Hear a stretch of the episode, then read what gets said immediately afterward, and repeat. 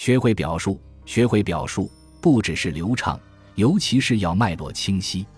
有些人长于孕育，却不善分娩，而心灵的产儿思想与决断一旦失去了条理，就必定难见天日。有人好似肚大口小的坛子，与之相反；也有人却是嘴巧而心拙。思之所成，当能言之凿凿。思成与言凿是两大不同的本领。